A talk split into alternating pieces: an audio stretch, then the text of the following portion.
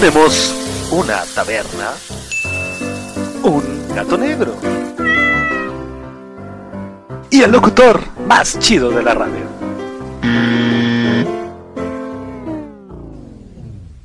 Ok, está bien.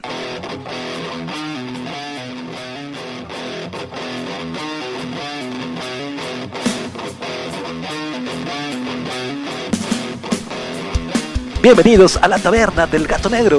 No cover, no consumo mínimo, solo roxito, buena onda y mucha sana diversión. Comenzamos.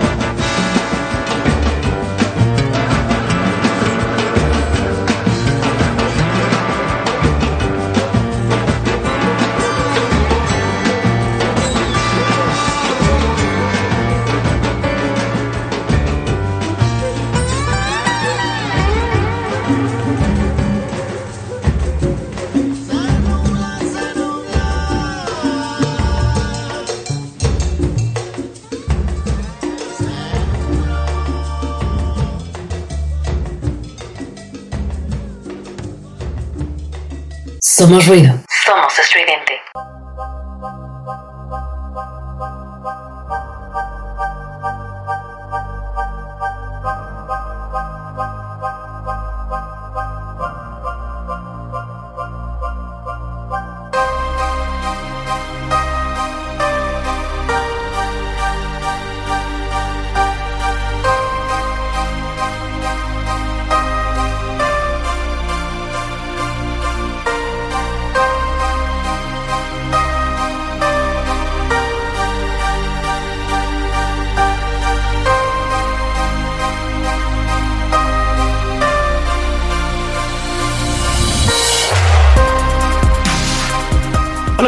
Buenas tardes, bienvenidos a esto que se llama La Taberna del Gato Negro.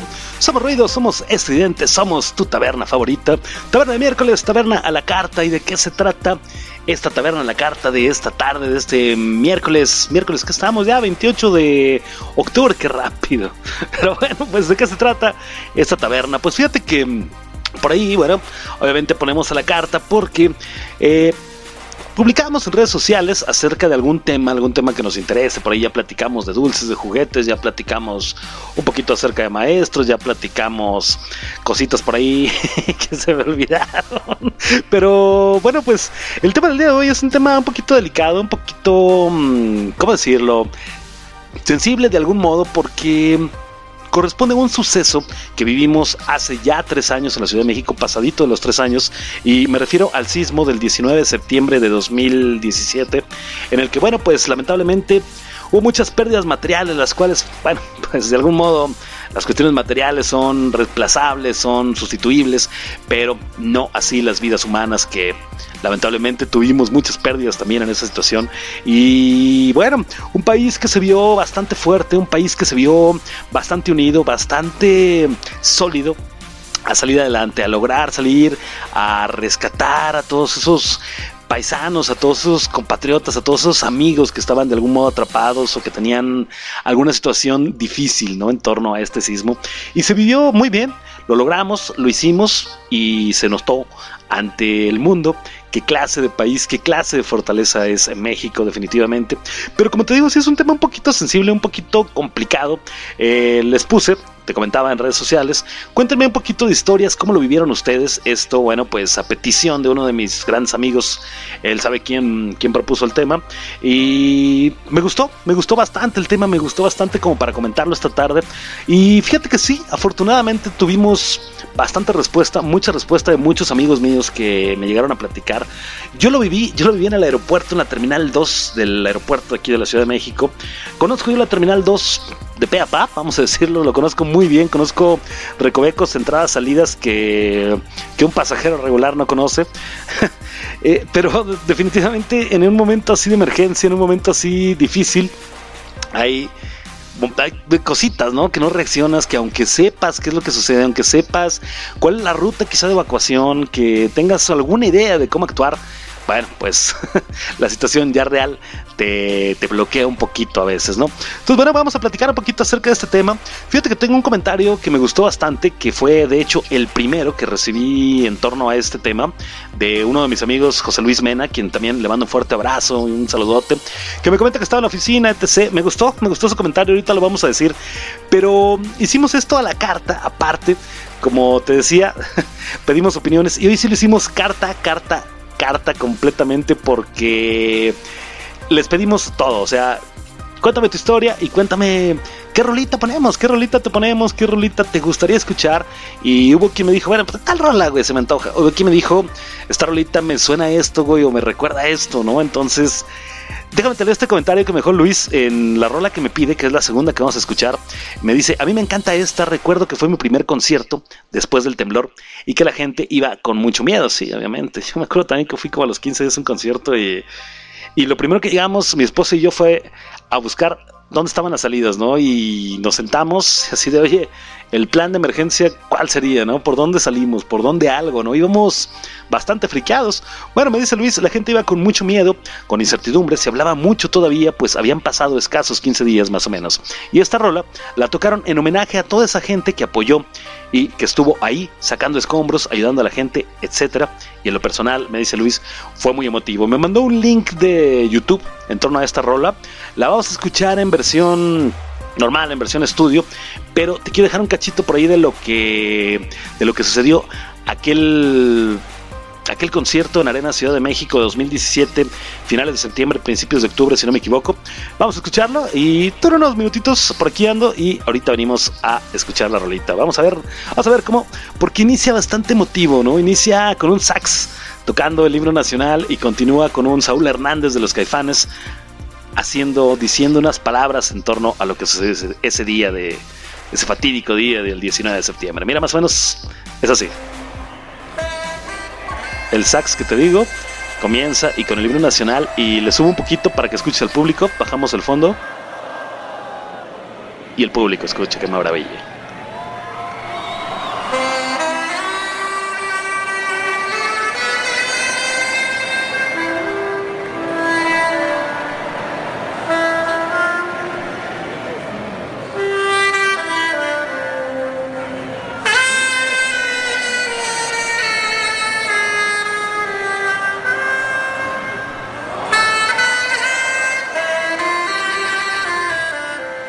Definitivamente la piel se eriza, ¿no? De, acordarte y de escuchar estas notas y de escuchar cómo el feeling, ¿no? Que le está poniendo el cuate por ahí y el público, ¿no? Te digo, escucha, escucha el himno, escucha a la gente, cómo se eriza la piel.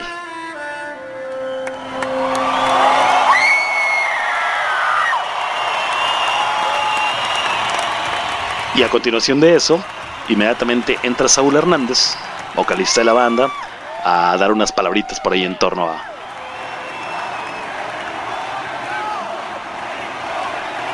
todo el grito de México, México.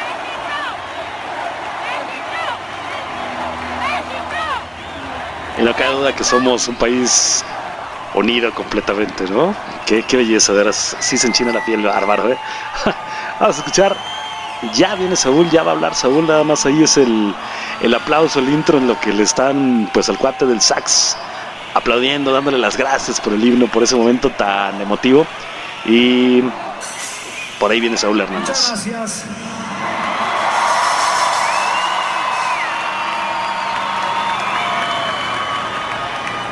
De una manera muy humilde y con todo el corazón, Caifanes quiere hacerle un homenaje a todos los voluntarios que fueron a las calles, movieron escombros, sacaron cuerpos, arriesgaron su vida, tanto a los topos como a toda la gente civil que estuvo ahí un ejército de amor y de fuerza, dándolo todo, todo por salvar una vida.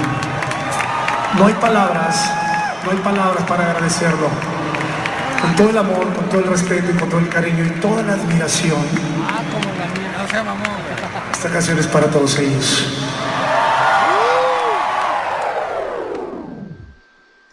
Está chido, ¿no? Está bonito, está bastante emotivo. La canción que tocan en ese momento es Vamos a hacer un silencio. Son caifanes, somos la taberna del gato negro. No te vayas, regresamos ya a platicar de lleno en estas todas estas historias que tenemos preparadas esta noche, esta tarde para ti. Está feo este horario, ¿no? Está muy feo, ya se está oscureciendo por acá y dices, son las seis. Vamos a escuchar esto y regresamos. Somos la taberna del gato negro, somos ruido, somos estridente. Regresamos.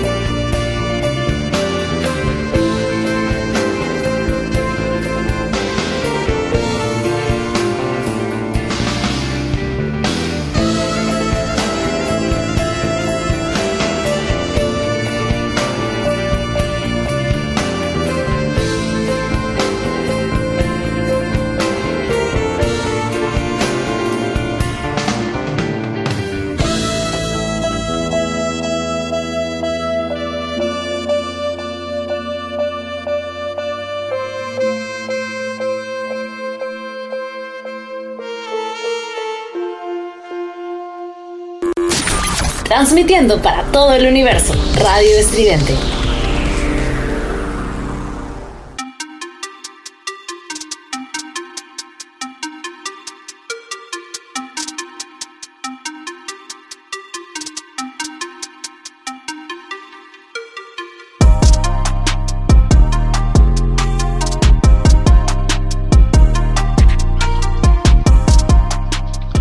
Regresamos la taberna del gato negro, somos reídos, somos estridente y bueno pues vamos ya al tema, ¿no? Vamos ya al temita ya que nos urge, que, a lo que venimos, ¿no? Porque pues el tiempo, dice mi hija, el tiempo vuela. Entonces, vamos a escuchar esto, vamos a leer un poquito de lo que nos llegaron a comentar por ahí en redes sociales. Muchas gracias a todos nuevamente por su participación. Por ahí vamos a estar pues poniendo, ¿no? Poniendo las rolitas. Por ahí me pidieron dos que como te digo lamentablemente por cuestiones tanto de tiempo como un poquito de relación al tema, las vamos por ahí a, dejar un cachito, ¿no? Las vamos a dejar para el siguiente programa que es el viernes, eh, que es Drácula de Rob Zombie. Y me pidieron de ACDC Hellbells, que, bueno, las vamos a dejar para el próximo viernes, que tenemos un especialito por ahí medio creepy. Y vamos a hacer ondita así, a lo mejor metalito, o a lo mejor así medio oscurito, ah, no sé, vamos a ver, pero esas dos rolitas, bueno, pues las prometemos para la próxima semana. Yo estaba en la oficina, me dice, me dice uno de mis amigos, pero mi lugar está en un sótano, específicamente en el sótano 5. Estamos hablando que quizá unos 15 o 20 metros bajo tierra aproximadamente. En cuanto sonó la alarma, vimos la forma de salir, se apagaron las luces de abajo y como lo son los otros sótanos, ya se imaginarán que no se ve absolutamente nada claro. Con las luces del celular alumbramos un poco hasta encontrar salida, pero mientras escuchaba cómo crujían las paredes, caían tubos y los carros se movían muy bruscamente que a poco no nos dejaba pasar. Ya encontrando la salida, ahora sí, córrele cinco pisos para arriba, imagínate. Lo sentimos eterno. Afortunadamente no pasó a mayores, pero sí fue algo que me tocó vivir muy intenso. Digo, sí, me imagino, ¿no? Yo hace muchos años fui a una mm, fábrica que es como de pegamentos, una cosita así, por allá por Santa Fe, no me acuerdo. Era una empresita como tipo Cora Loca que se llama Loctite. Y lo mismo, ¿no? Llegamos y no, vas a ir al sótano 8. ¿A dónde? Sótano 8. y llegas y, bueno, pues, ¿dónde estamos? No? Planta baja. Y empiezo a bajar el elevador. Y dices, ¿cómo? Pues para abajo estaba el edificio. Yo estaba muy chavito, te estoy hablando de hace, no sé, más de 20 años. Y se me hizo muy impresionante esa situación de que hubiera oficinas bajo tierra. Ahora imagínate, se mueve la tierra, se te está moviendo realmente desde la raíz, ¿no? Toda la onda y tener que subir y saber que dices, bueno, si se está moviendo y si se cae encima todo, yo soy no el de hasta abajo, sino el de más abajo de abajo de los abajos. está complicado, está difícil, de verdad, sí. Y todos esos sonidos, ¿no? Que genera el temblor. Yo te digo, bueno, por ejemplo, en mi casa sucede que las casas chocan, pa, una con otra, cuando los sismos, y se escucha así como arenita caer entre las casas y dices, esta madre se está cayendo, cabrón. Pero, por ejemplo, como te digo, yo andaba en el aeropuerto ese día, yo estaba en el aeropuerto, era la una y cachito de la tarde cuando tembló, y bueno, la Terminal 2 está construida con mucho cristal, con muchos barandalitos de cristal, con muchos foquitos, con foquitos no, como muchos como ventanales para reducir justamente la utilización de, de luz artificial. Y todo eso truena bárbaro, como no tienes una idea, y el edificio bueno, ¿qué te digo, no? Se rompió un puente, se cayó un puente, se cayó una grúa en Terminal 2. Ahorita te lo cuento más adelante. Otra historia que tenemos por aquí, en el metro, en la estación Juárez, saliendo a Hidalgo, el sismo no permitió que el metro avanzara. No creo, fíjate que uno de mis más grandes temores Hace muchos, muchos años que no paso por ahí, por el metro Oceanía, era uno de mis caminos de regreso a casa. Afortunadamente no paso porque ya vehículo propio desde hace un ratito, pero sí, era una de las cosas que me daba miedo. ¿eh? Yo creo que en el 17 no sé si, si todavía andaba en el metrito y andábamos por ahí en esas ondas, pero, pero uno de mis grandes miedos, no sé si ubicas la estación del metro Cianía, la amarilla, que no, no es la amarilla, es la B, que está así hasta arriba, que te lleva a Buenavista y hacia Ciudad Azteca. Bueno, era una cosa bárbara porque yo subía esas escaleras y decía, donde empiece a temblar ahorita, yo no sé qué voy a hacer. Ahora, sí, efectivamente, me imagino que el metro no se puede mover por alguna situación de, no sé, corte de corriente, obviamente, y tener que revisar las vías. Nuevamente regresamos al aeropuerto, yo te cuento, se tienen que revisar las pistas, se cierra completamente, no hay vuelos de salida, no hay vuelos de entrada y sucede esto. Hasta que se revise, que la pista esté bien, que no haya grietas, que no haya algo externo que pueda dañar un avión, que pueda dañar un aterrizaje o un despegue, es cuando, bueno, ya dejamos que empiece a operar regularmente. Lo mismo me imagino que el metro y debe ser también muy delicado por la cantidad de personas que maneja, ¿no? Este me encanta, tercer comentario de Ellis Mont, que me dice, yo en mi casa y por poquito me agarra bañándome, sustote, ¿te imaginas eso? Eso sí está, está creepy, ¿no? Porque ¿qué haces en el momento? Eh, te estás bañando, te metes a bañar ya encueradito, ya bonito, ya en pelotas y de pronto se empieza a mover todo. ¿Cuál es el tiempo de reacción, como te decía, que tienes, no? ¿Cuál es el momento en que tienes que reaccionar para hacer algo, no? Para poder, no sé, ponerte en algún lugar seguro o poder evacuar en caso de alguna situación, ¿no? Dependiendo en dónde vivas, dependiendo, pues no sé, el tipo de habitación, el tipo de vivienda, pues, el, la edad, ¿no? De, de, de los edificios, de, los, de las casas, de los apartamentos, qué sé yo y que te estés bañando, que no puedas, digo, por intimidad propia salir corriendo, está, está complicado. Son de las cosas que dices, no me gustaría en lo absoluto que me tocaron temblar bañándome. hay uno que me gustó mucho, hay uno que de verdad me encantó y tengo que darle un reconocimiento enorme a mi amigo David Jiménez, quien me mandó uno. Él es eh, doctor en el Hospital del Ser General González, o Gea González, que bueno, de verdad qué mérito, qué reconocimiento.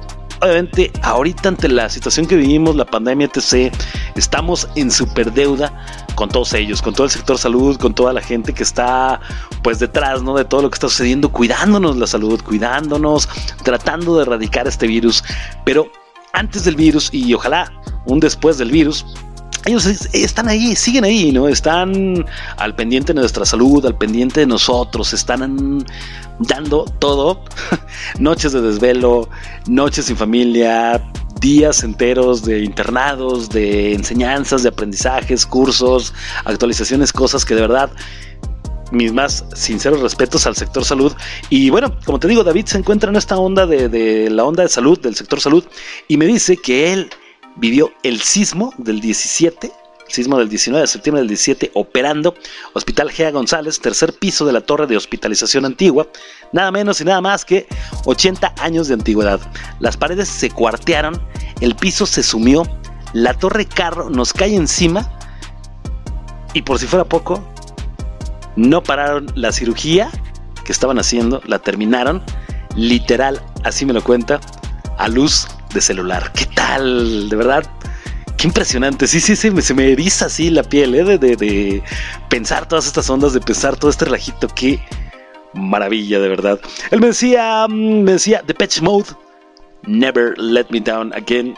Vámonos con esta rolita para ti, David. Un abrazo, muchísimas gracias. No solo por tu historia, sino por todo lo que haces por nosotros, por toda esa profesión, esa dedicación para pues para nosotros. Gracias, somos la taberna del gato negro, somos ruido. Regresamos, no te vayas, no le cambies. Vámonos con esto de Pets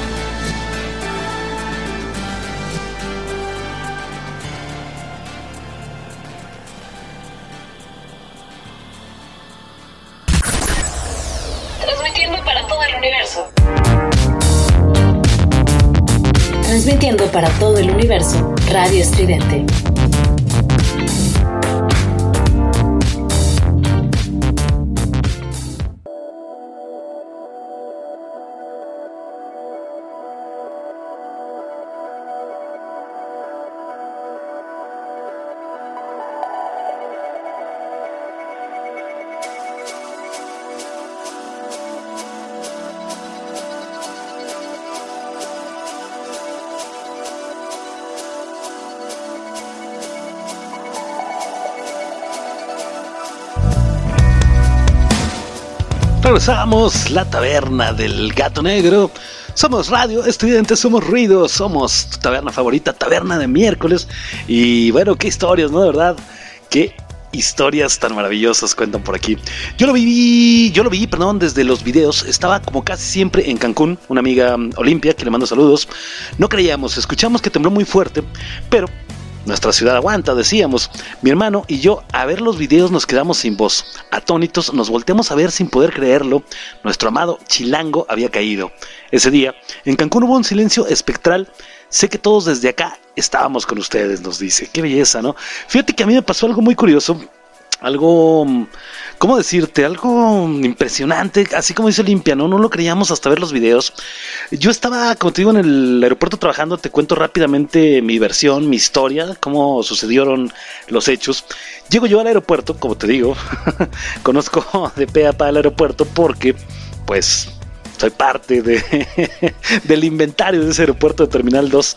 Y bueno, pues llego, saludo mm, compañeros de trabajo ¿Cómo están? Buenas tardes, pero te voy a ser sincero, eh, era el cambio de turno, ¿no? Entre los de la mañana y los de la tarde, ¿no? Entonces, los que vi por ahí en el lugarcito donde estábamos en las computadoras, que yo llegaba a relevar, como que no eran del todo santos de mi devoción y dije, este, ¿cómo están? Buenas tardes, ¿qué pasó con el fondo?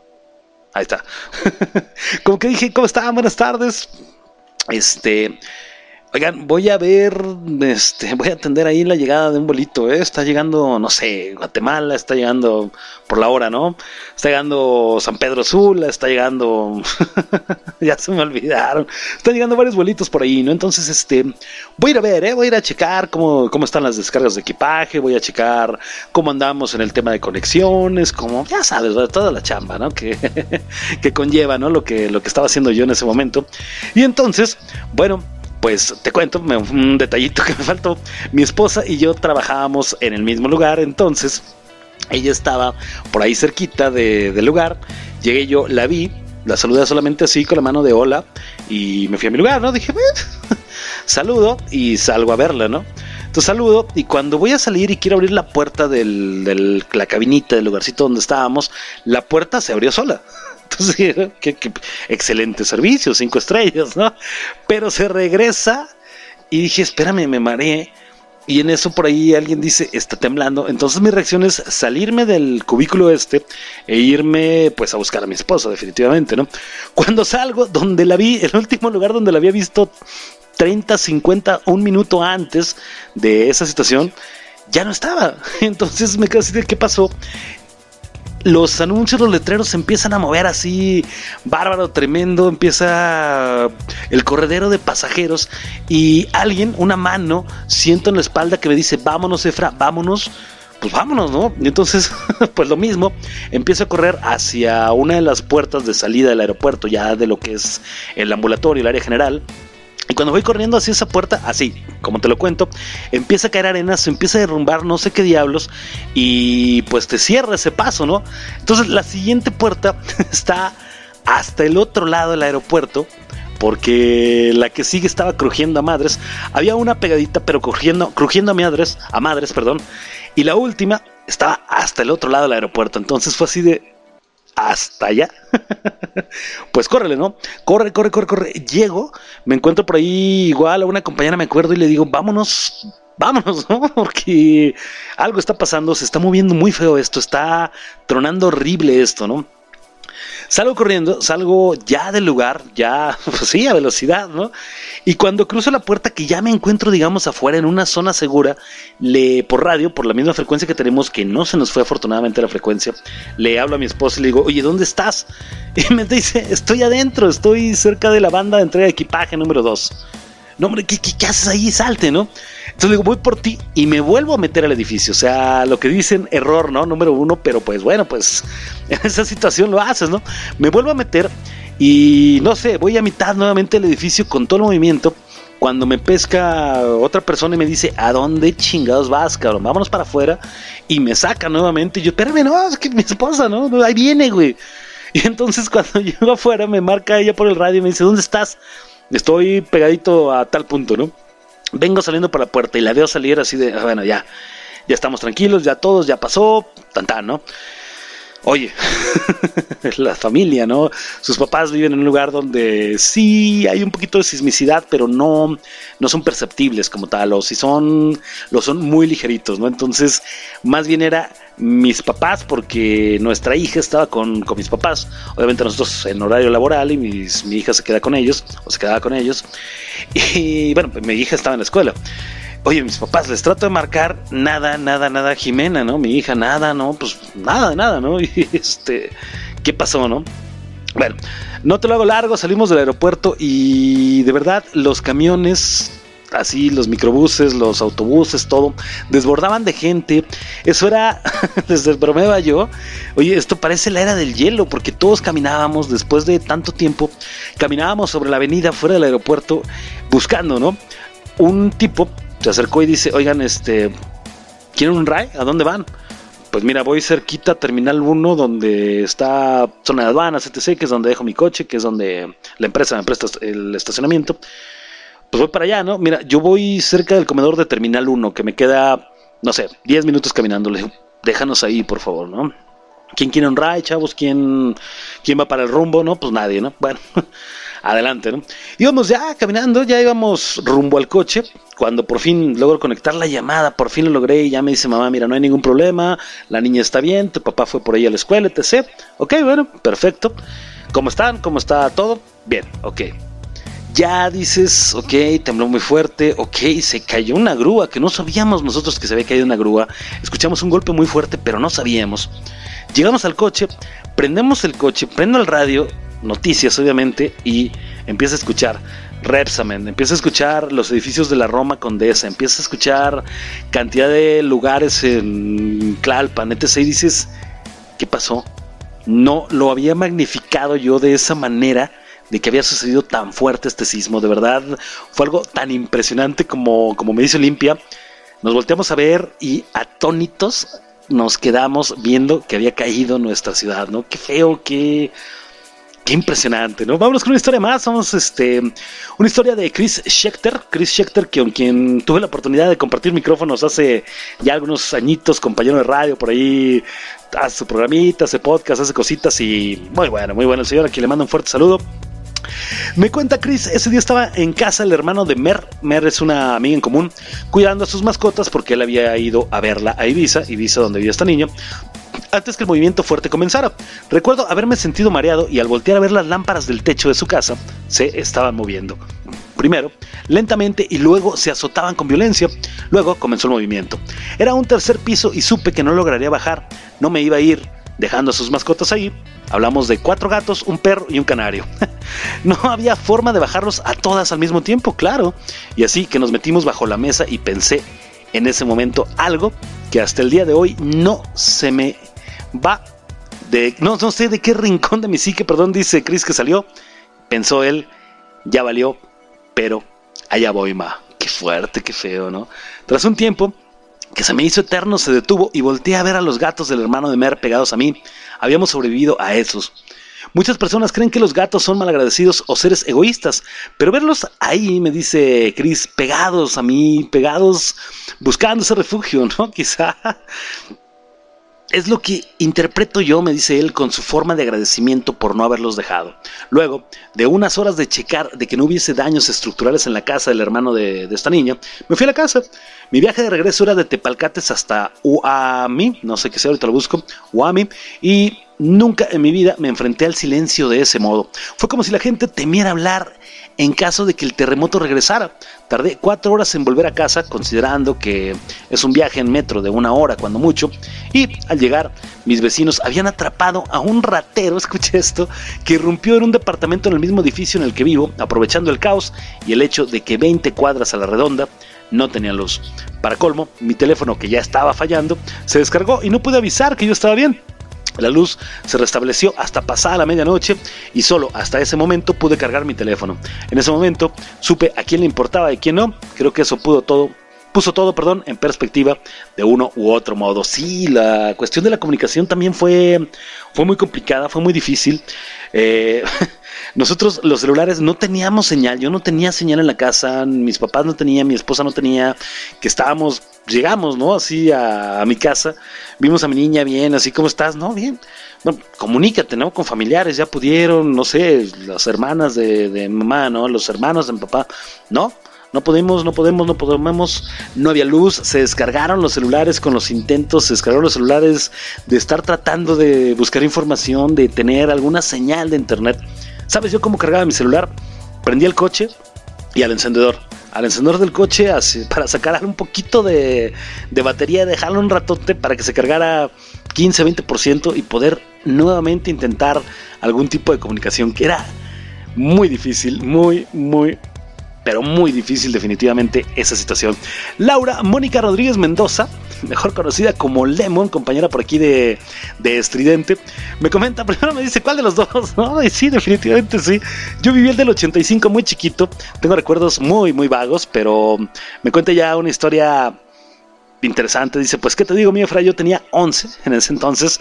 No me acuerdo exacto, pero sí lo tengo presente, aunque en realidad ni me enteré porque entraba a la primaria a las 9 de la mañana, vivía en satélite, entonces no se sintió absolutamente nada, yo estaba profundamente dormida, pero mi madre estaba viendo las noticias y vio irse la señal. Si he visto ese videito por ahí en internet y está interesante, ¿no? Eso en torno al, al, 85, que es muy curioso también la situación de que, de que en 1985 hayamos tenido un sismo y se haya repetido tantos años después en la misma fecha, ¿no?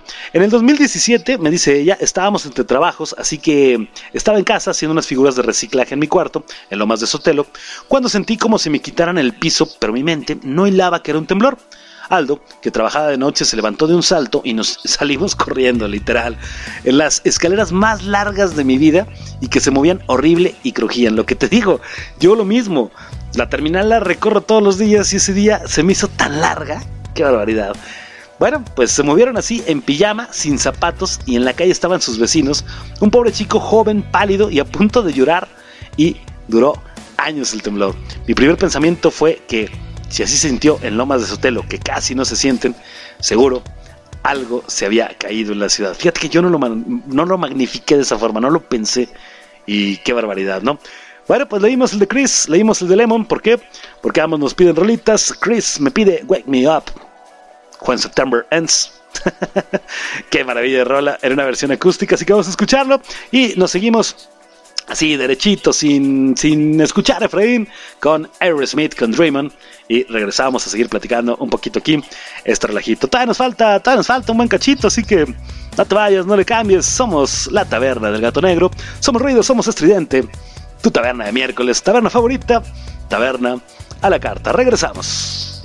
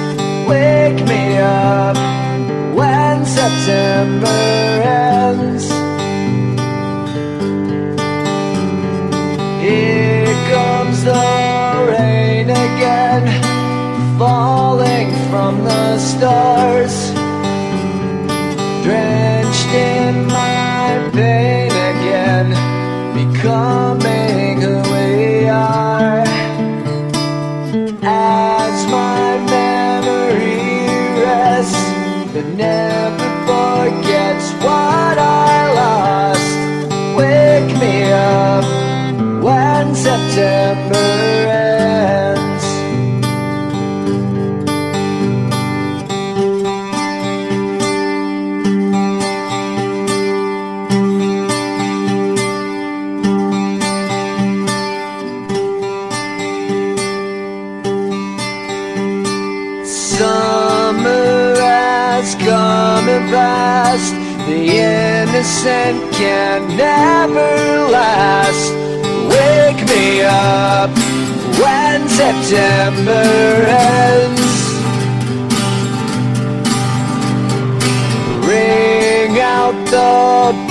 bells again, like we did when spring began. Wake me up when September ends. Here comes the rain again, falling from the stars. Drenched in my pain again, becoming who we are. As my memory rests, but never forgets what I lost. Wake me up when September ends.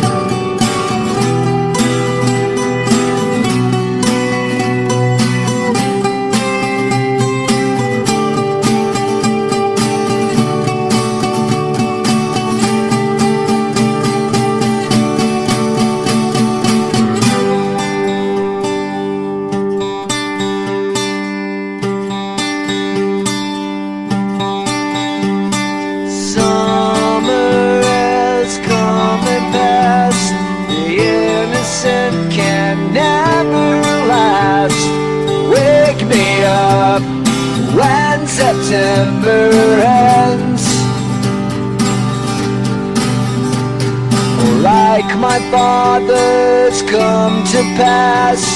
Twenty years has gone so fast. Wake me up when September ends. Wake me up when September ends. Wake me up September ends.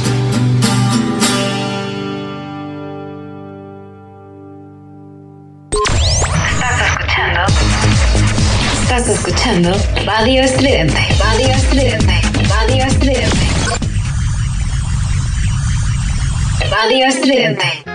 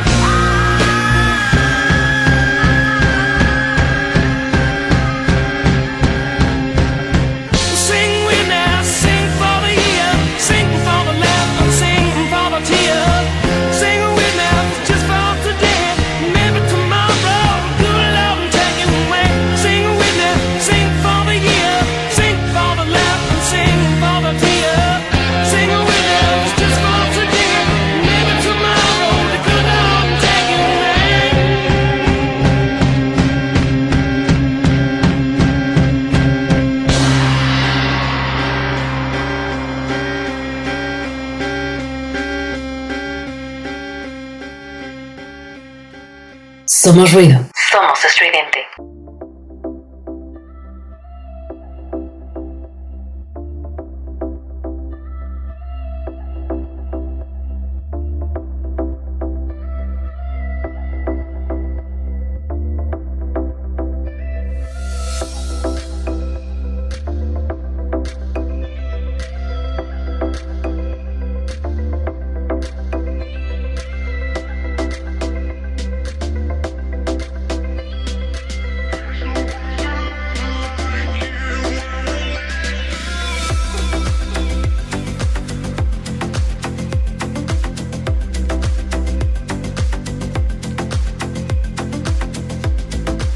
Regresamos aquí a la taberna del gato negro, aquí a Radio Estridente. Somos Ruido, somos tu taberna favorita, taberna de miércoles. Claro que sí, y estaba leyendo por aquí, estaba buscando, aparte, ¿no? De la ondita de este. Ah, ok, ok.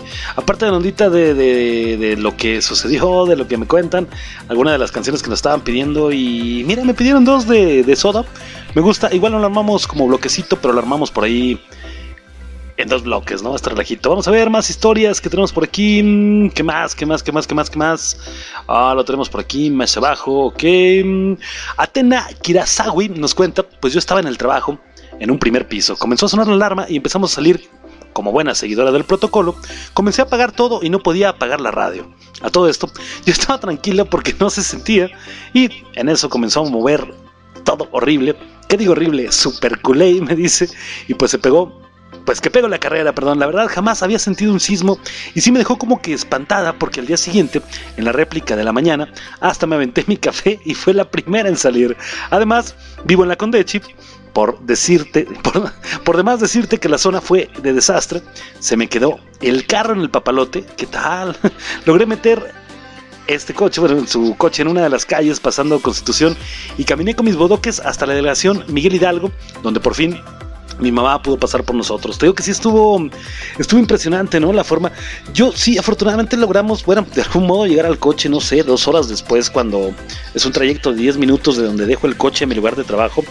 Y de regreso, bueno, tomé, tomé una de las avenidas principales, digamos, para llegar a casa. Y bueno, el metro estaba colapsado, el sistema del metro estaba colapsado. La gente estaba afuera de los metros, afuera de las estaciones. Hecha bolas, se subían en camionetas, se subían en coches, se subían de esos de redilas, se subían en todo, ¿no? Iba, vomitaba gente, ¿no? El transporte público definitivamente. Y me dice mi esposa, oye, pues vamos a darle un rayo a alguien, ¿no? Digo, son tres, cuatro estaciones del metro donde nos metemos, pero pues alguien que ocupe, ¿no? Alguien que necesite, vamos, ¿no? Pero me dice mi esposa, me da un poquito de miedo, entonces, ¿qué te parece si, si comentamos que solamente mujeres, ¿no? Ok, me orillé en una de las estaciones y nos paramos, oigan, nada más, este, chicas, ¿alguien quiere un ride? Me doy vuelta sobre Continente, se llama la avenida, ¿no? Ahí los dejo y hasta ahí, ¿no? El ride. Yo yo te entiendo definitivamente bajo la situación que vivimos en este país que pues nadie, nadie ha dicho sí, yo. Y, no, nadie nos dijo yo. Ok, esperamos 30 segundos y dijimos nadie, vámonos, ¿no? Pero sí fue difícil. Afortunadamente sí nosotros pudimos llevar en el coche, pero sí, sí hubo quien no, que hubo quien tuvo que hacer largas caminatas, hacer largos trayectos a su casa, ¿no? Yo estaba en mi casa, me dice Vane Carballo, Acababa de llegar porque fui a dejar a Ana, a su hija, a la escuela, y Aarón, su hijo, salía a las 4. Lo primero que hice fue ir por Aarón, que quedaba más cerca, pero en el trayecto vi muchas casas cuarteadas, otras se les cayeron un cacho del muro, se veía el interior de las casas a su escuela, de los niños no les pasó nada. De ahí nos fuimos por su hija, pero teníamos que tomar camión y lo primero que vimos fue como la madera de una maderería se cayó por el muro y el peso lo colapsó derribando la barda y parte del portón Cabe mencionar un portón muy grande. Llegando a la secundaria, como el piso es más fangoso de ese lado que vivimos, había muchas casas afectadas. Un transformador se cayó en la cajuela de un carro cuando llegamos a la secundaria. Era un caos cerca de mil alumnos porque estábamos fusionados los turnos matutino y vespertino. Lo bueno de esa escuela es que tiene tres patios grandes, pero el principal estaba en obra lo que siempre he aplicado con mis hijos es tener un plan de emergencia, porque ya nos había pasado en un sismo anterior y una fuga de gas en una primaria, donde iban y ya se habían puesto de acuerdo en tener un punto de encuentro, un punto común de encuentro en, caso de cualquier eventualidad, así que no me fue difícil encontrar a mi hija. Muchos niños y niñas con ataques de histeria, los maestros tratando de controlar el acceso, salimos de la escuela, nos abrazamos porque fue un descanso que estuvieran bien en el camino de regreso, fue que me enteré de los niños del reexamen y ese día ya no fui, pero al día siguiente sí pude ayudar. Muchas gracias, Vanes, de verdad, por la historia y por, vamos, tu trabajo, ¿no? En torno a esto que sucedió. Sí, definitivamente, sí. Fíjate que mm, después de esto todos tuvimos de algún modo un poquito de conciencia, un poquito de cultura en torno a desastres como este, ¿no? Nosotros no teníamos como tal una maleta, ¿no? Los papeles siempre los hemos tenido, sí, guardados en un portafolio. Tenemos ahí los pasaportes, tenemos ahí actas de nacimiento de la familia, tenemos por ahí papeles importantes de la casa, papeles importantes, no sé, de las escuelas, ¿no? De, vamos, de todos en, la casa. Pero no teníamos algo así, ¿no?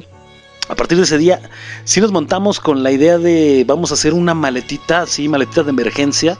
Metemos pues víveres, víveres básicos.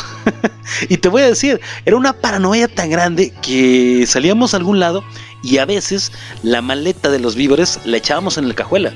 ¿Por qué? Porque decíamos, bueno, y si en la calle algo, y si no podemos regresar a la casa, si no podemos sacar nada, si no podemos, no sé, en algún lugar, supermercado, etc., conseguir algo, estaba complicado, ¿no? Nos, nos creó paranoia un poquito. Ahí en la situación que te digo del trabajo, en el aeropuerto, en Terminal 2, no veíamos nosotros un protocolo como tal, ¿no? De, de, evacuación, de seguridad y pues tal cual, ¿no? Lo platicamos nosotros como familia y decíamos, si sucede, nos vamos a esto, hacemos esto, nos vemos aquí, hacemos así y ni modo, ¿no? Platicamos mucho, nos creamos un plan de emergencia el cual quizá con el paso de los años, esos tres años, muchos de nosotros me considero dentro de esta vamos, dentro de esta sección, dentro de esta población, hemos olvidado, ¿no? Ya lo hemos tenido tranquilo, este 2020 sí, ya nos tembló, ya nos pasó. Nuevamente yo estaba en la calle, mi esposa, mis hijas estaban ya en la casa y... Y pues no hay un plan nuevamente, ¿no? Pero bueno, pues quizá algún tipo de enseñanza, ¿no? Nos puede dejar este programa de nuevamente retomar y estar muy pendiente porque vivimos en un país total, totalmente sísmico. Me dice Darkwing Moza. A mí sí me tocaron los dos. Sí, bueno, ya estoy rookies. Tenía 7 años, recuerdo todo cuando 1985, que también fue una cosa tremenda, ¿no? Una cosa bárbara. De 2017 me dice... Eh, me tocó en el metro y créeme que es horrible. Íbamos llegando a la estación Boulevard Aeropuerto. la gente se puso loca, salió corriendo del tren cuando es más seguro quedarse dentro del tren. Eso lo he escuchado, ¿no? No sé, si vi los videos de cómo la gente sale corriendo, que las puertas atascadas, que te sé. No sé, no sé, no sé. Lo voy a preguntar a un amigo, le voy a preguntar en torno a esto. Él es conductor del metro. Por cierto, por ahí nos dejó un comentario, ahorita lo voy a leer. Y él nos pidió la rola con la que abrimos, que fue los fabulosos Cadillacs, Cadillacs perdón, los condenaditos. Le voy a preguntar que me mande un audio y lo ponemos para el siguiente programa, yo creo, para darle por ahí un poquito de, seguimiento. Pero bueno, la gente se puso loca, me dijo mm, Dark Queen Mozart. Salió corriendo del tren cuando es más seguro quedarse adentro y al salir nada de transporte iba a nada de transporte. Iba por mi hija a la secundaria y ya no pudimos regresar a casa pronto. Pues no había transporte. Llegamos casi a las 7 de la noche. Estamos hablando que el sismo fue a la una y cachito. Ahorita te, te busco el dato real la hora real en que fue el sismo y llegar a tu casa a las 7 de la noche, me dice Maritza, Darwin Moza. Qué barbaridad. Un saludote, Melissa. Mucho, Melissa, ¿eh? Maritza, muchísimas gracias por tu comentario. Luz Mactans, también buena amiga por acá de, de, un servidor y de la taberna del gato negro, me dice: Me tocó en mi depa en primer piso. Trabajaba home office, zona cuapa. Cuando empezó, se cerró la puerta de golpe y se cayó mi mueble de discos que pesa horrores. Justo encima de la puerta, cerrándola totalmente, pues no sé cómo lo levanté para salir del estudio, me detuve en el pasillo porque el movimiento no me dejaba caminar. Sentí que eran mis últimos minutos. Imagínate, el edificio se movía muchísimo y crujía todo. Vi cómo se abrían y se cerraban las puertas y cómo se caía todo lo que tenían las arcenas. Como pude, llegué a donde estaba mi mochila de emergencia, cargué a mis dos perras y logré salir. La emergencia, ¿no? O sea, sacas fuerza de no sé dónde para primero mover este mueble que me dice que es muy pesado, porque te está bloqueando la puerta y sabes que no te puedes quedar ahí. Y dos, la situación de decir, mis animales, ¿no? Los cargas y además tu mochila. Qué barbaridad, ¿no? Bueno, de pura suerte, un vecino estaba fuera de mi depa, me dice Luz, y me ayudó a cargar una de mis perras. Bueno, bajé y esperé a que terminara. Luego, César, esposo de Luz, a quien le mando un saludo también, llegó corriendo. Él trabajaba a unos 15 minutos caminando. Se cuartearon las escaleras de su edificio, pero solo eso. Subí a mi depa y se cayeron varios muebles, había muchos vidrios rotos. Era un desastre. Minutos después, comenzaron a avisar que el Repsamen se había caído, que Galerías estaba cuarteada, que se cayeron los multifamiliares de Tlalpan y de Girasoles, etcétera, etcétera. Ver esa zona destrozada, donde había pasado toda mi vida, fue muy doloroso. En fin, pasó la tarde y comenzamos a juntar víveres y lo que se pudiera para ayudar. Así estuvimos por semanas haciendo colectas en dinero y en especie, ayudando en lo que se pudiera. A la fecha me da tristeza solo de acordarme. Uy, me, me... Nuevamente me erizó la piel. Qué bárbaro, qué, qué historia. Muchísimas gracias y... ¿Qué te digo? No gracias por la historia, sino por toda esa labor altruista, toda esa labor que muchos de ustedes que estás del otro lado del micrófono, radio escucha, hicieron, porque lo hizo mucha gente. Yo, te soy sincero, no tuve la oportunidad, no lo hice. Mucha gente lo hizo, conozco mucha gente que estuvo en eso y pues infinitas gracias, ¿no? A todos los que los que pudieron hacer esa labor. Vamos con una cancioncita, ¿qué les parece? Vamos a escuchar mm, que nos pidieron por ahí, Ciudad de la Furia de Soda Stereo. Claro que sí, vamos a escuchar esa maravilla de rola, La Ciudad de la Furia, y regresamos a platicar las últimas historias, a escuchar algo más de Soda por ahí que tenemos pendiente, y ya estamos cerquita, muy cerquita del final. Vámonos con esto, Ciudad de la Furia, Soda Stereo. Regresamos, no te vayas, no le cambies. Somos ruidos, somos estridentes, somos la taberna del gato negro. Regresamos.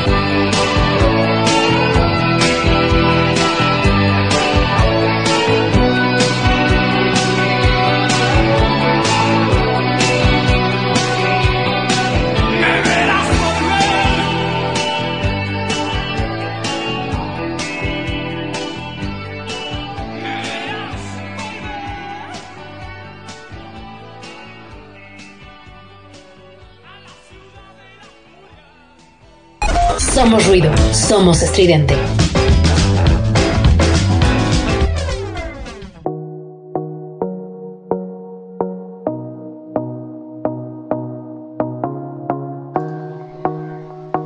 Regresamos a la taberna del gato negro, taberna a la carta, taberna de miércoles. Qué historias hemos escuchado el día de hoy, qué. Vamos, qué cosas, ¿no? Estoy muy impresionado con muchas de ellas. Estoy de verdad cada que dices algo, cada que lees una historia, recuerdas, ¿no? Cositas, recuerdas por ahí, no sé, vivencias, recuerdas cosas que te contaron, recuerdas videos que viste en internet, que viste en televisión, que te llegaste a enterar, ¿no? Pérdidas humanas que lamentablemente te llegaste a enterar, ¿no? Afortunadamente, de mi lado, no, no hubo nadie, ningún conocido, ningún allegado que que hayamos tenido que decir adiós en ese, en ese sismo, afortunadamente. Pero mm, algunos amigos sí, algunos conocidos sí, y, es difícil, ¿no? Es fuerte saber que, que sucedió y que es algo contra lo que no podemos combatir definitivamente. Un sismo es algo que no podemos prevenir, no podemos saber, no podemos prever. Tenemos que estar preparados. Decía por ahí Luz hace rato, tomé mi mochila de emergencia. Te comentaba yo antes de la rolita no tenemos la cultura, no existe en México una cultura como tal de decir nos vamos a preparar de esta forma, vamos a hacer esto. Lamentablemente, bueno, pues no me quiero meter en cosas de política. Tengo ocho años realizando radio y en estos ocho años, siempre lo he dicho, mis programas no son de fútbol, no son de religión y no son de deportes, ¿no? De deportes de política, perdón. No son de deportes, de religión y de política. ¿Por qué? Obviamente te lo enseñan desde niño y obviamente pues hay cositas por ahí que que no a todos nos va a gustar, que no todos tenemos misma opinión, entonces mejor, mira, la pasamos bien, comentamos, a veces bromeamos mucho, bromeamos mucho aquí en la taberna, es un programa que nos dedicamos a reír, que nos dedicamos a pasarla bien. El concepto como tal de taberna del gato negro inicia y vale la pena comentarlo, como una idea de sentarnos en la taberna, ¿no? En nuestra taberna favorita, en una mesa, en un bar, compartir el trago, el relajito con el amigo y obviamente cuando estás en ese ambiente, en ese medio, en ese ámbito, haces pues la platiquita, hay muchos temas, hay temas de conversación, muchas veces en broma, porque te lleva a las bromitas, te lleva a echar relajito, etc. Y eso queremos en la taberna, ¿no? Echar relajo, pero de igual manera muchas veces te sientas con los amigos, estás acompañado, no sé, de algún trago, de alguna bebida, una cerveza, qué sé yo Estás platicando con los amigos y salen temas interesantes, salen temas serios, que hay muchas opiniones, que hay muchas historias. Ahora imagínate juntar una mesa con todas estas historias y que todos platiquemos. Ese es el concepto de la taberna negra, la taberna negra, la taberna del gato negro. Y es lo que queremos hacer todos los miércoles y lo estamos hoy con un temita un poquito más, ¿cómo decirlo? Más serio, más, más delicado de tratar. ¿no? Vamos con otra historia. Ese día fue a las 12 el mega simulacro. Yo solo estaba con Axel, su hijo, y lo, suspendieron por pelear en la escuela. ok, estaba con su hijo que lo había suspendido por pelear. Vivo en un segundo piso de una unidad. Cuando sonó la alerta sísmica, solo nosotros salimos a hacer el simulacro. Eso también es algo curioso, ¿no? Simulacro. Y, ay, 19 de septiembre, el simulacro, güey, nos van a sacar, güey. Y todo el mundo a veces dice, huevita, güey. No, ay, no, gracias, güey. O lo toman a juego, ¿no? Vas en el simulacro y, y se van bromeando y se van empujando. Y ahí te caes, güey. Ahí el temblor, güey. Ahí te cayó una piedra, ¿no? La bolita de papel, ¿no? Y dices, güey, es un simulacro, es por nuestro bien y tenemos que entender nuevamente. Vamos a la cultura, a la cultura mexicana, ¿no? Donde me escuches, no sé si, si me escuches de otra parte del mundo, espero que sí. Y que en tu país sea de algún modo, o sea, exactamente igual. Pero no hay esa cultura. En fin, bueno, pues solo ellos salieron a hacer el simulacro. Después, bueno, ya de pasado esto, lo llevé a casa de mamá porque me tenía que ir a trabajar y no había quien lo cuidara. En lo que llegaba mi esposa, iba yo saliendo en el carro para irme a trabajar. Apenas dando la vuelta en la calle de mi mamá, vi que una pipa de gas se venía sobre mí. ¡Ah, cabrón! Di el volantazo para esquivarla y en eso escucho a una vecina que grita: ¡Está temblando! Como pude, orillé el carro Corrí a casa de mi mamá para ver a mi hijo y a mi hermano, que estaban solos. Como pude, los saqué de la casa. Como sabes, Cristian, hermano de, mi amigo, no camina muy bien, entonces fue un poco complicado sacarlos a ambos de la casa. Imagínate, tienes la cuestión de un niño y tu hermano que tiene un ligero problemita. No, no camina mal, güey, pero pues a lo mejor el miedo y todo dices. y pues sacar a los dos, ¿no? complicado. Nos quedamos en el estacionamiento de la unidad donde vive mi mamá hasta que pasó el sismo. Ese día no fui a trabajar por estar tratando de localizar a mi mamá, a mi esposa, a mi papá y a mi hermana. Fin del comunicado. Por ahí ya su esposa le pregunta, güey, ¿el coche? pues te cuento, me dice Charlie, el buen Carlos López Carreño. Pues te cuento ese día del temblor yo me encontraba trabajando en un edificio que está en el centro, para ser exacto, a un lado del Banamex que está sobre Avenida Juárez. Bueno, se realizó el simulacro de forma normal y ya una vez que estábamos en las oficinas empezó a sonar la alerta sísmica y posterior el temblor. Nadie lo cree, ¿no? Cuando sonó la alerta, yo creo que todo el mundo dijo, otra vez. Y toma la barbón. bueno, pues la bronca aquí es que el edificio tenía como un espacio justo en medio. Mientras otros íbamos bajando, las paredes se cuarteaban y precisamente donde estaba ese espacio, como que nos jalaba hacia adentro del edificio. ¿Te imaginas eso? No manches. Nos dejaron en la plaza que está enfrente al Metrobús como dos horas y una vez que nos permitieron irnos, caminé de Metro Juárez hasta Pino Suárez. Me hice como cinco horas a casa. Hablamos de, de, de, de mm, Pino Suárez hacia Constitución, si no me equivoco. Entonces, como cinco horas y es un cachito. la cosa es que para ese momento yo estaba incomunicado, no tenía cel y pues ya te imaginarás la preocupación de la familia. Afortunadamente solo quedó en el susto, nos dice Charlie. Muchísimas gracias Charlie. Y yo le pregunto, bueno, a ver, explícame lo del espacio vacío, sin oficinas, sin nada de construcción o cómo. Y me dice, era como un cuadrado en medio del edificio, pero la única forma que se veía es porque tenía ventanas. No sé si ya me había explicado. Yo me imagino, no sé, piso del 1 al 5, por decirte. Y del 5 al 8, un espacio así, no sé, de tres pisos, por decirte, estoy imaginando. Un cuadrado, tal cual. No una estructura, sino como que un diseño modernista de que el edificio está dividido en dos y que continúas y encuentras piso 8 y ese bloquecito así vacío, ¿no? Como una torre de yenga sin, sin palitos, ¿no? Me imagino así, pero sí vámonos a esta situación. O sea, se ve bonito a lo mejor, pero funcional será. Y más hablando en sismo, y como nos dice Carlos, nos jalaba esta mugre, nos jalaba hacia el centro del edificio. Quién sabe cómo se ha vivido este relajito, pero de verdad, muchas gracias, mi estimado Charlie, por tu comentario. Y tengo que reconocerlo, muchas gracias, mi estimado Charlie, por esas historias que hiciste sacar de todo mundo. Gracias por habernos propuesto el tema. Así es la taberna la carta. Vamos con Rolita, vamos a escuchar cuando pase el temblor de su estéreo y regresamos ya para despedir esta taberna porque ya llevamos bastantito de programa, ya nos colgamos bastante. Esto duraba una hora y mira, ya lo estamos pasando bastante bien. La taberna de miércoles es como cuando dices algo tranqui. y mira, nada más. Vámonos con Rolita, regresamos, no te vayas, no le cambies. Somos ruido, somos estridente, somos la taberna del gato negro. Regresamos.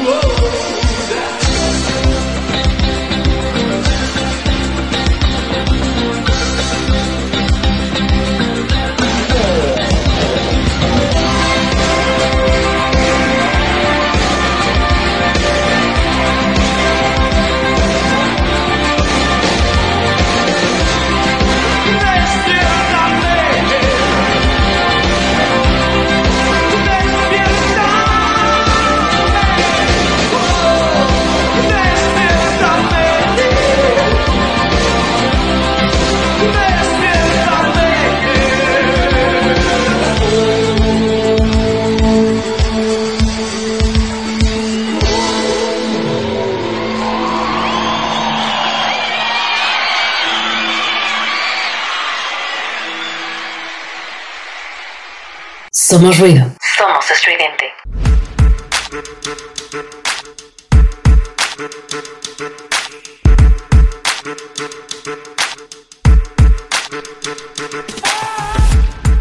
Vámonos, vámonos, vámonos, vámonos, vámonos, que se acabó la taberna de esta tarde, de esta noche, ya, porque ya se nos hizo de noche, ya. Este horario no me deja hacer nada, definitivamente no me deja hacer nada, no me gusta este horario, pero bueno, pues. ya decir algo bastante. no iba a gustar. En fin, muchas gracias. Por ahí había visto que, me habían pedido, que dije, la voy a usar de fondo. Se me pasó a usarla de fondo, cielito lindo. Sonó mucho esos días, sí, definitivamente. Era un orgullo nacional, ¿no? Lo que logramos y el cielito lindo, ¿no? Era algo, pues sí, que sonaba, que inspiraba, ¿no? que levantaba el ánimo. Eran ánimos muy caídos, eran ánimos muy difíciles, eran pues mucho dolor, mucho silencio en las calles, mucha preocupación, mucho miedo de parte de todos. Era algo muy complicado, pero como te decía hace rato, ¿no? Somos un país muy fuerte, somos un país muy dedicado, somos un país muy unido, somos un país... Dicen que el peor enemigo de un mexicano es un mexicano, pero también el mejor amigo de un mexicano es un mexicano, definitivamente, porque en situación de emergencia, en situación de dificultad, en alguna situación precaria, el mexicano es el que te echa la mano, es el que te dice aquí estoy, es el que te dice es mi pueblo, es mi raza, es mi gente y salimos a levantarlo, salimos a levantar el país, salimos a levantar todo lo que pasó. Muchas gracias a todos por sus comentarios. Gracias, de verdad, estoy impresionado, estoy encantado por todos los comentarios, por toda la participación que tuvimos. Estuvo muy bonito, estuvo muy padre este programa, me gustó mucho, me la pasé bien, no te puedo decir, la pasé bien chido porque tuvimos historias preocupantes, historias a veces tristes, historias a veces de miedo, ¿no? Pero me la pasé muy bien. Muchas gracias a todos. No se pierdan nada, nada de aquí de toda la barra de locutores de Radio Estridente. Vamos los lunes a las 7 de la noche con los clavos de Cristo, de 7 a 8 y media de la noche. Programazo con los clavos al señor Tim, el mismísimo Nirvanoe, Nirvanoe, perdón, y el Mayor Tom haciendo una maravilla de programa, unos clásicos bárbaros, esos señores del rock and roll. Los martes viene Melolagnia a las 7 de la noche con Nina, puro indie, así bonito, rico acompañada la voz maravillosa de Nina.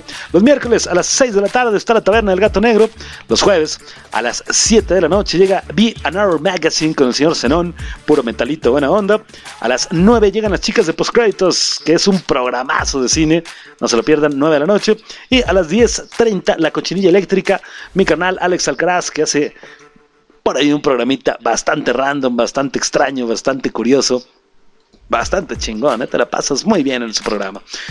Jueves, 7 Winner, 9 postcréditos y 10 y media la cochinilla. Los viernes está la taberna El Gato Negro. Nuevamente regresamos los viernes a las 6 de la tarde. Terminando nosotros, ya no está la carta ese día. Ese día te platico algunos temas. Este viernes vamos a tener algunos temas ahí medio creepy, medio de la de ultratumba. Aprovechando las fechas. Y terminando nosotros, terminando un servidor, Efraín Batsusex, sigue a las 7 desde el Campo Santo, uno de mis programas favoritos de este radio estridente. El señor Monster Mash, Lou o Blue, este, el mismísimo Buzz, el producer, y la o el ente, la ente, algo así. Por ahí con algunos invitados como Eddie Eddie o cositas así. Uno de mis programas favoritos, escúchenlo, 7 de la noche, desde el Campo Santo todos los viernes. Los sábados llega el señor Rudy, el señor Jerry y el becario con Roxonancia a las 2 de la tarde. Por irreverencia, puro desmadre, pasarla bien programita Buena Onda, 2 de la tarde, Rock Sonancia y los domingos viene Disidente, Mau que ya está de regreso por aquí, a las 8 de la noche Disidente y a las 10 de la noche Quinto Elemento con Lemon haciendo ese maravilloso programa de Quinto Elemento que hace Lemon. No se pierdan nada de nada. Búsquenos redes sociales, Radio Estridente por todos lados. Está, ya sabes, la R ahí con el rayito, muy bonito, toda la onda. Por ahí búsquenos, síganos en redes sociales, Facebook, Twitter, Instagram. Servidor, me encuentras en todas las redes, Facebook, Twitter e Instagram, como Efra, el del radio. Y este programa lo vas a encontrar en Facebook como La Taberna del Gato. Así nada más. En Facebook no somos negros, ni modo. no nos dejó, pero Síganos en todas las redes sociales, manita arriba, follow o como se le llame, y entérate de todo lo que venimos haciendo. Bueno, pues Dicho lo dicho y sin nada más que decir, muchas gracias a todos nuevamente. Gracias de verdad. Los espero el viernes a las 6 de la tarde en la taberna del gato negro. Cuídense, pórtense bien, échenle ganas. Seguimos, seguimos con pandemia, seguimos con casos, seguimos con virus. Entonces hay que cuidarnos un chingo, hay que cuidarnos bien, hay que cuidarnos demasiado, ¿sale? Pórtense bien. Buenas noches, buen jueves, nos escuchamos el viernes. Soy Efraín Batsusex de este lado del micrófono. Me despido. La taberna del gato negro, tu taberna favorita, la taberna a la carta. Buenas noches y ahora sí, ya, ahora sí. Adiós. Paid my dues time after time. I've done my sentence, committed no crime. And bad mistakes, I've made a few. I've had my shells